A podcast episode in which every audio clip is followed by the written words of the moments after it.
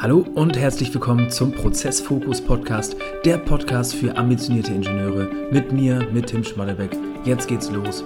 Viel Spaß.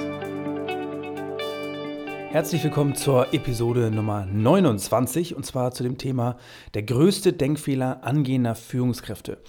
Wenn du also Führungskraft werden möchtest, egal in welchem zeitlichen Horizont, ähm, ist das unglaublich spannend für dich, das kann ich dir garantieren. Wenn du aber auch schon Führungskraft bist, solltest du trotzdem dranbleiben, weil da sind einige Punkte bei, die auch dich betreffen. Ähm, absolut. Und worum geht's? Also es geht um zwei typische Denkfehler, beziehungsweise eigentlich ein, der sich aber so aus zwei Komponenten zusammensetzt, die immer wieder im Zusammenhang auch auftauchen.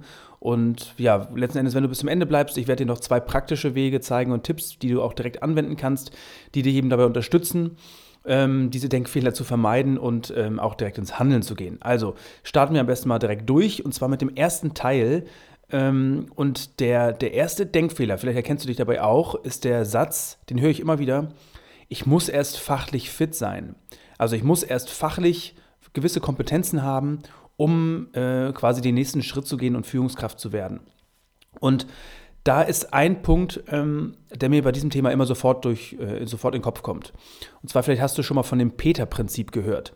Das Peter-Prinzip ist etwas, was vorrangig ähm, in größeren Unternehmen und Konzernen, ähm, also es ist ein Prinzip, was, ich weiß gar nicht, zwei Herren, glaube ich, auch beobachtet haben, irgendwann ähm, festgestellt haben. Es gibt ein Buch darüber und es ist recht bekannt eigentlich das Peter-Prinzip.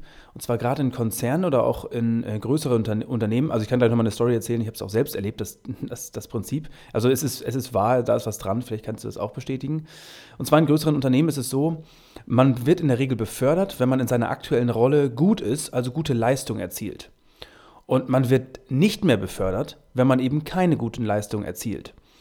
Und was ist die Folge dessen? Die Folge dessen ist, man endet irgendwie in der Stufe der Unfähigkeit. Das heißt, dann, wenn du nicht mehr wirklich gut bist, wirst du nicht mehr befördert, also bleibst du in deiner Rolle stecken. Das ist quasi ähm, so die Message hinter diesem Peter-Prinzip. Und ähm, mir jedenfalls geht das immer wieder in den Kopf, wenn ich von diesem Satz höre. Ich muss erst fachlich fit sein, weil es besteht auf alle Fälle ein Glaube, dass man in seiner jetzigen Rolle sehr gut sein muss, um Führungskraft zu werden. Also in der fachlichen Rolle muss man gut sein, um Führungskraft zu werden. Eins ist aber ganz klar, eine gute Fachkraft ist in keinster Weise automatisch eine gute Führungskraft. Das sind zwei verschiedene Welten, zwei verschiedene Paar Schuhe, die nichts miteinander zu tun haben. Und was meine eigene Erfahrung angeht, so war es auch bei meinem damaligen Arbeitgeber, einer der besten Fachkräfte im Team ähm, wurde auserkoren, die Führungskraft, also ein Teamleiter zu werden in dem Team. Und plötzlich hab, haben alle sich gewundert, warum das Team nicht mehr performt, warum die Stimmung schlechter wird und, und ähm, es in diese Richtung geht, also wirklich eine Abwärtsspirale sich entwickelt weil eben diese, äh, also zwei Gründe. Erstens, die Fachkraft fehlt plötzlich im Team, weil die Fachkraft plötzlich Führungsaufgaben hat und die Führungsaufgaben eben schlecht bewältigt werden. Und dann ist eben meistens das Problem, dann kommen ähm, ja, äh, menschliche Dinge hinzu, wie auch Ego-Bedürfnisse und dergleichen. Und das sorgt dafür, dass man ja auch die, das einfach nicht wieder zurückdrehen kann. Das heißt, man kann jetzt aus der, man kann diese Führungskraft nicht wieder degradieren oder diese Degradation hat was mit ähm, ja, also ist, das ist auf alle Fälle keine Situation, in die man kommen möchte. Das zeigt auf alle Fälle ganz klar, und, und ähm, das kann ich nur betonen, ich muss erst fachlich fit sein. Dieser Glaube, diese, das ist ein ganz klarer Denkfehler, weil Fach, fachliche äh, Fitness, sage ich mal, und ähm, Führungskompetenzen sind zwei Paar Schuhe, die nichts miteinander zu tun haben.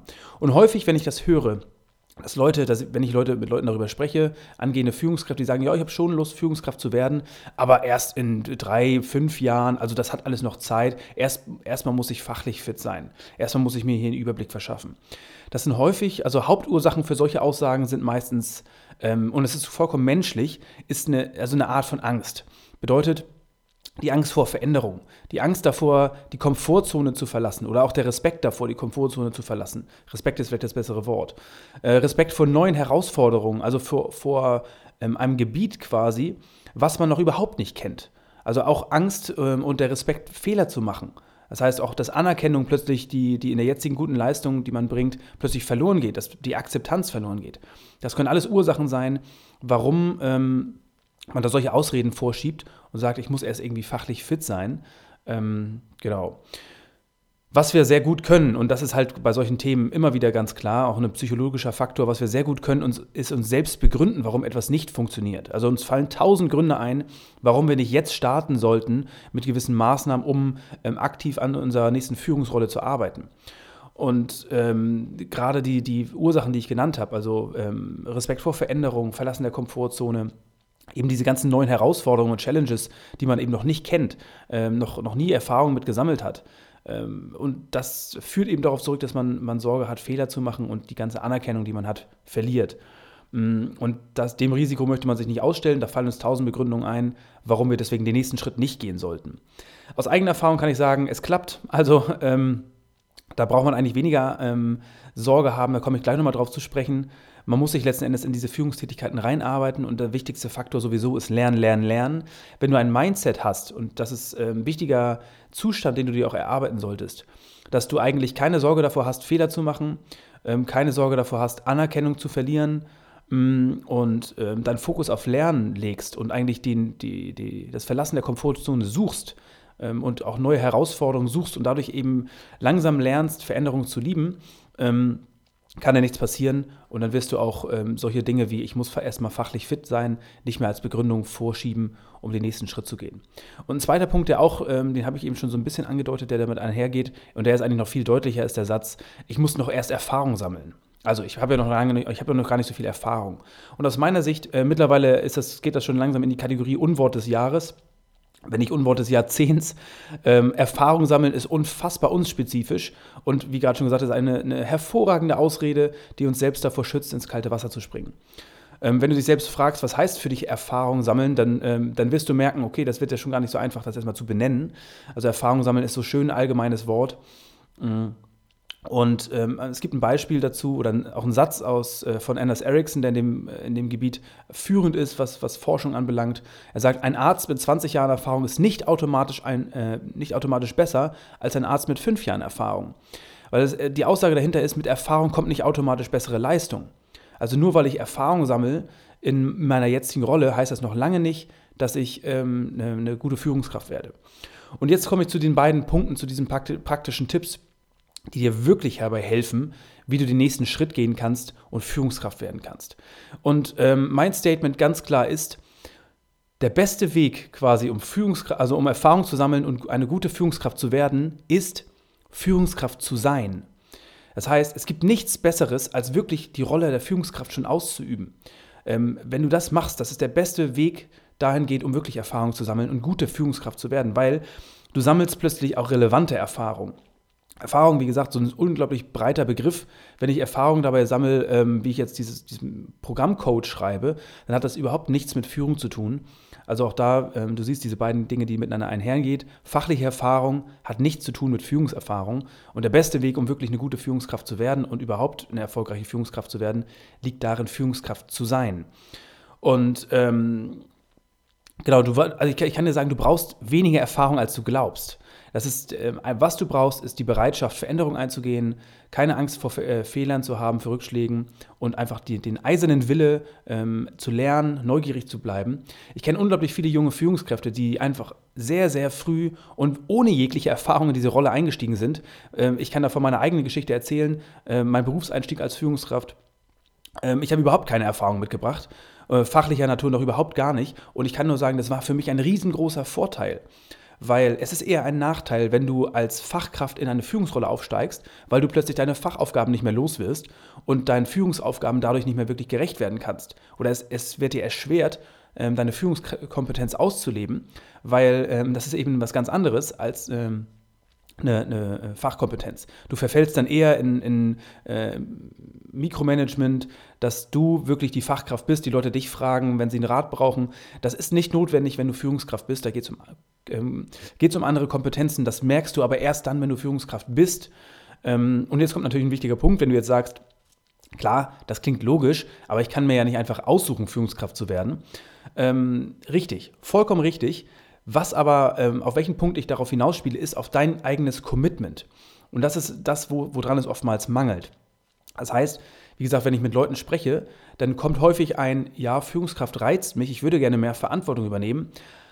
Und dann kommt aber ein Aber. Aber ich habe ja noch nicht genug Erfahrung. Ich möchte erstmal Erfahrung sammeln. Ich muss erstmal fachlich fit werden. Und dich davon zu befreien, das ist der erste Schritt. Wenn du sagst, du möchtest Führungskraft werden, dann ist, dann, ähm, dann ist es ganz wichtig, dass du dich darauf committest, das auch äh, in Angriff zu nehmen und dann wirklich ganz konkret dir die zweite Frage zu stellen, was kann ich denn jetzt konkret schon tun, um darauf hinzuarbeiten. Und da kommen wir zum nächsten Punkt. Also der, der beste Weg zur guten Führungskraft ist eben Führungskraft zu sein. Und der zweitbeste Weg zur Führungskraft oder um gute Führungskraft zu sein, ist das Ganze zu simulieren. Also du brauchst keine Führungskraft sein, um so zu tun, als wenn du eine wärst. Ganz wichtig zum Verständnis. Also du brauchst keinen Titel als Führungskraft, um die Führung zu übernehmen, weil Führung ist letzten Endes eine Aufgabe und keine Position. Es gibt genug Führungskräfte da draußen, die den Titel haben, aber ähm, eine schlechte äh, ihre Aufgaben nicht erfüllen und quasi eine schlechte äh, Rolle, ihre Rolle schlecht ausüben.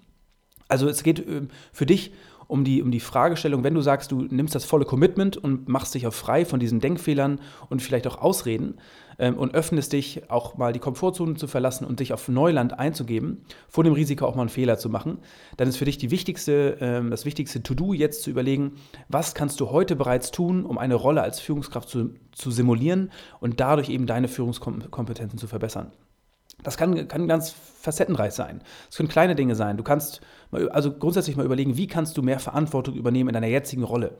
Wie kannst du vielleicht zu deinem Vorgesetzten gehen und ähm, ihm auch mitteilen, du würdest ihn gerne anders unterstützen, du würdest gerne eine Führungsrolle übernehmen, äh, Führungsaufgaben übernehmen teilweise und dich da reinstürzen, ähm, proaktiv von deiner Sicht aus ähm, gewisse Dinge vorbereiten, Vorschläge machen, ähm, äh, Meetings leiten, generell ähm, querdenken, eigenständig denken und den Mut haben, auch deine Ideen eigenständig zu äußern. Das sind alles Themen, die wirklich dich auch dahin trainieren, mh, mm, ja, Führungskraft zu werden, weil auch ganz da äh, wichtig natürlich, ähm, eine, eine Kompetenz als Führungskraft ist ganzheitlich zu denken, das Big Picture zu sehen, eigene Entscheidungen zu treffen und ähm, auch Entscheidungsvorschläge zu machen und nicht nur ähm, die Arbeit, die dir vorgelegt wird, abzuarbeiten. Und da, wie gesagt, der ist der Fantasie und der Kreativität sind keine Grenzen gesetzt. Da macht ihr auf alle Fälle mal Gedanken. Das ist der, ein ganz wichtiger Punkt. Was kannst du heute bereits tun, um eine Rolle als Führungskraft zu simulieren und deine Führungskompetenzen zu verbessern?